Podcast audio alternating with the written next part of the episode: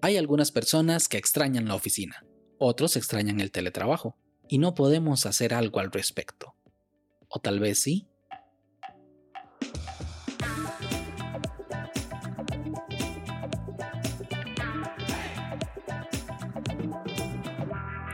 Hola a todos y sean bienvenidos y bienvenidas a este nuevo capítulo de Daily Meeting, podcast diario de tecnología. Este es el capítulo 103 y hoy es miércoles 11 de agosto de 2021. Y hoy no se celebra nada, así que vamos a conmemorar el fallecimiento de Leónidas I de Esparta, que según Wikipedia murió el 11 de agosto del año 480 a.C., pero eso es del calendario juliano. Mi nombre es Melvin Salas y en los próximos minutos hablaremos sobre Home Office, extrañando el sonido de la oficina. Así que, comencemos.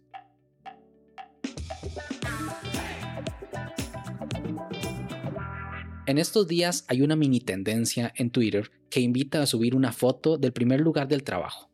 Yo encontré una fotografía del año 2011 con la que pude recordar el lugar donde trabajaba. El escritorio, el monitor, la computadora, la silla, en especial la silla, y junto a ella algunas fotos de mi atuendo. Camisita de manga larga, pantalón elegante, zapatos de vestir brillantes y por supuesto una corbata. Realmente amaba las corbatas.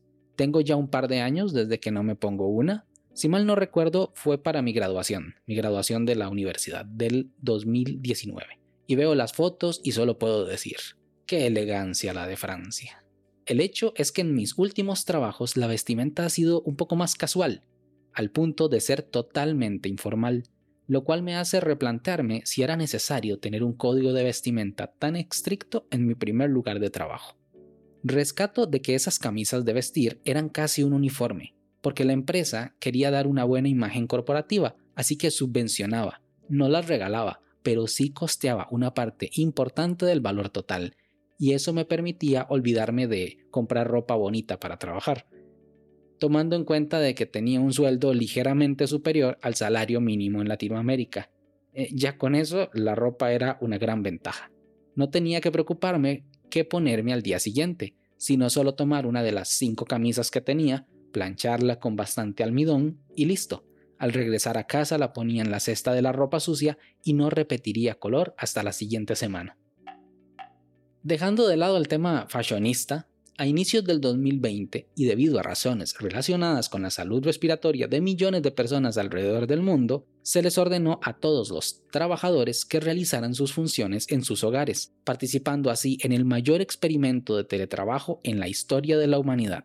Nunca jamás se había tenido a tantas personas trabajando desde sus casas al mismo tiempo. Esto ocasionó muchos inconvenientes a las empresas y a los trabajadores, ya que nadie estaba preparado no todos tenían ni los medios ni los recursos para montarse una oficina en casa. A muchos les dieron la laptop que usaban en la oficina y chao chao, nos vemos por Zoom. Así nada más. Pero a otros, a los que no utilizaban un equipo portátil, sino una computadora de escritorio, para ellos fue necesario hacer todo un ejercicio de logística, distribución e instalación de equipo informático en casa. Todo esto asumiendo que tenían una conexión de Internet apropiada para poder desempeñar sus funciones. Y todo esto lo hablo desde la perspectiva de los trabajadores que pueden desempeñar sus funciones desde sus hogares. Y hay que ser conscientes de que existen muchos trabajos, lo cual es la mayoría, que deben sí o sí volver a sus lugares de trabajo. Pero la idea de este experimento mundial es hacer de que los que no necesitan moverse no lo hagan. Ahora, esto que nos pasó no se llama teletrabajo, esto se llama confinamiento y voy a decir las diferencias. Teletrabajo es cuando el trabajador está desde casa, solo, sin distracciones, con una buena conexión a Internet, escritorio, silla, monitor y teclado apropiados para hacer su trabajo. El confinamiento es cuando todos están desde casa, compartiendo la conexión a Internet, todos sentados en la mesa del comedor porque no hay espacio en la casa, y algunos reciben clases mientras otros están en reuniones. Es por eso que muchos quieren ya volver a las oficinas, porque trabajar en la situación actual desde la casa puede llegar a ser un infierno. Bueno, hay un sitio web llamado Score a Score que fue fundado en el 2010 y es una compañía de distribución de música y sonidos en general. Ahí puedes comprar, vender o solicitar sonidos para los proyectos de una manera muy profesional. Ellos han creado una pestaña en su sitio web llamada Homesick Sounds, en el cual se puede recrear mediante una combinación de sonidos la comodidad o la incomodidad de trabajar desde casa. La web es muy fácil de usar. Lo primero que nos indica es que debemos seleccionar un sonido de fondo para empezar a crear nuestro ambiente. Las opciones son ritmos lo-fi, piano, jazz suave, orquesta ligera o música de espera que vendría a simular algo así como la música que ponemos en el ordenador mientras trabajamos. Luego se pueden agregar varios sonidos de diferentes escenarios para crear así un ambiente. Tenemos diferentes categorías. Exterior, interior, mascotas, familia, compañeros de piso y mi favorita, vecinos. En cada escenario hay varios sonidos que se pueden activar y mezclar entre ellos. Por ejemplo, este sería el de aves junto con una máquina de café, con un hámster como mascota, un bebé durmiendo y los hijos del vecino jugando afuera. Esta sería una construcción mientras la lavadora está puesta, con un perro grande en casa, alguien en la cocina cocinando y los vecinos peleando.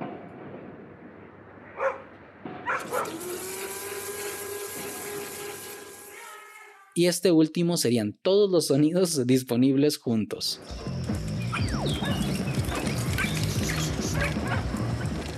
Todo un caos. Si quieres jugar con estos hermosos sonidos de trabajo desde casa, puedes hacerlo desde la web coreascore.com barra homesick. El enlace queda en las notas de este capítulo. Y si por el contrario extrañas el sonido de la oficina con sus compañeros, fotocopiadoras, reuniones y demás, puedes usar esta otra web que hace lo mismo pero con sonidos de la oficina. Se trata de I Miss the Office, la cual es una web creada por Kids Creative Agency, el cual es una agencia alemana de diseño de marcas. Esta web es mucho más elaborada que la anterior porque muestra todo con un modelo de una oficina así como en 3D, pero con elementos abstractos. Es algo así como un videojuego moderno puedes controlar la cantidad de personas en la oficina de 0 a 10 para simular la cantidad de compañeros que quieres escuchar. Y al darle play puedes ver como una serie de figuras geométricas popular por la oficina e interactuar con los elementos. Pero además puedes darle clic a los diferentes elementos para que suenen, como una fotocopiadora, un bidón de agua, sillones, salas de reuniones y demás.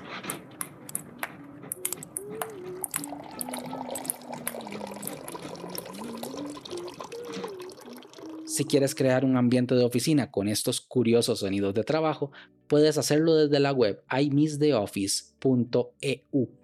El enlace queda en las notas de este capítulo. ¿Y tú, extrañas la oficina o extrañas el trabajo desde casa?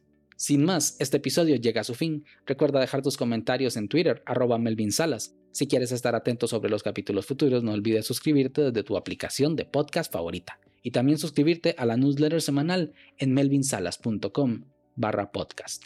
Este capítulo fue grabado con mucho cariño en Cartago, Costa Rica. Nos escuchamos mañana. Hasta luego.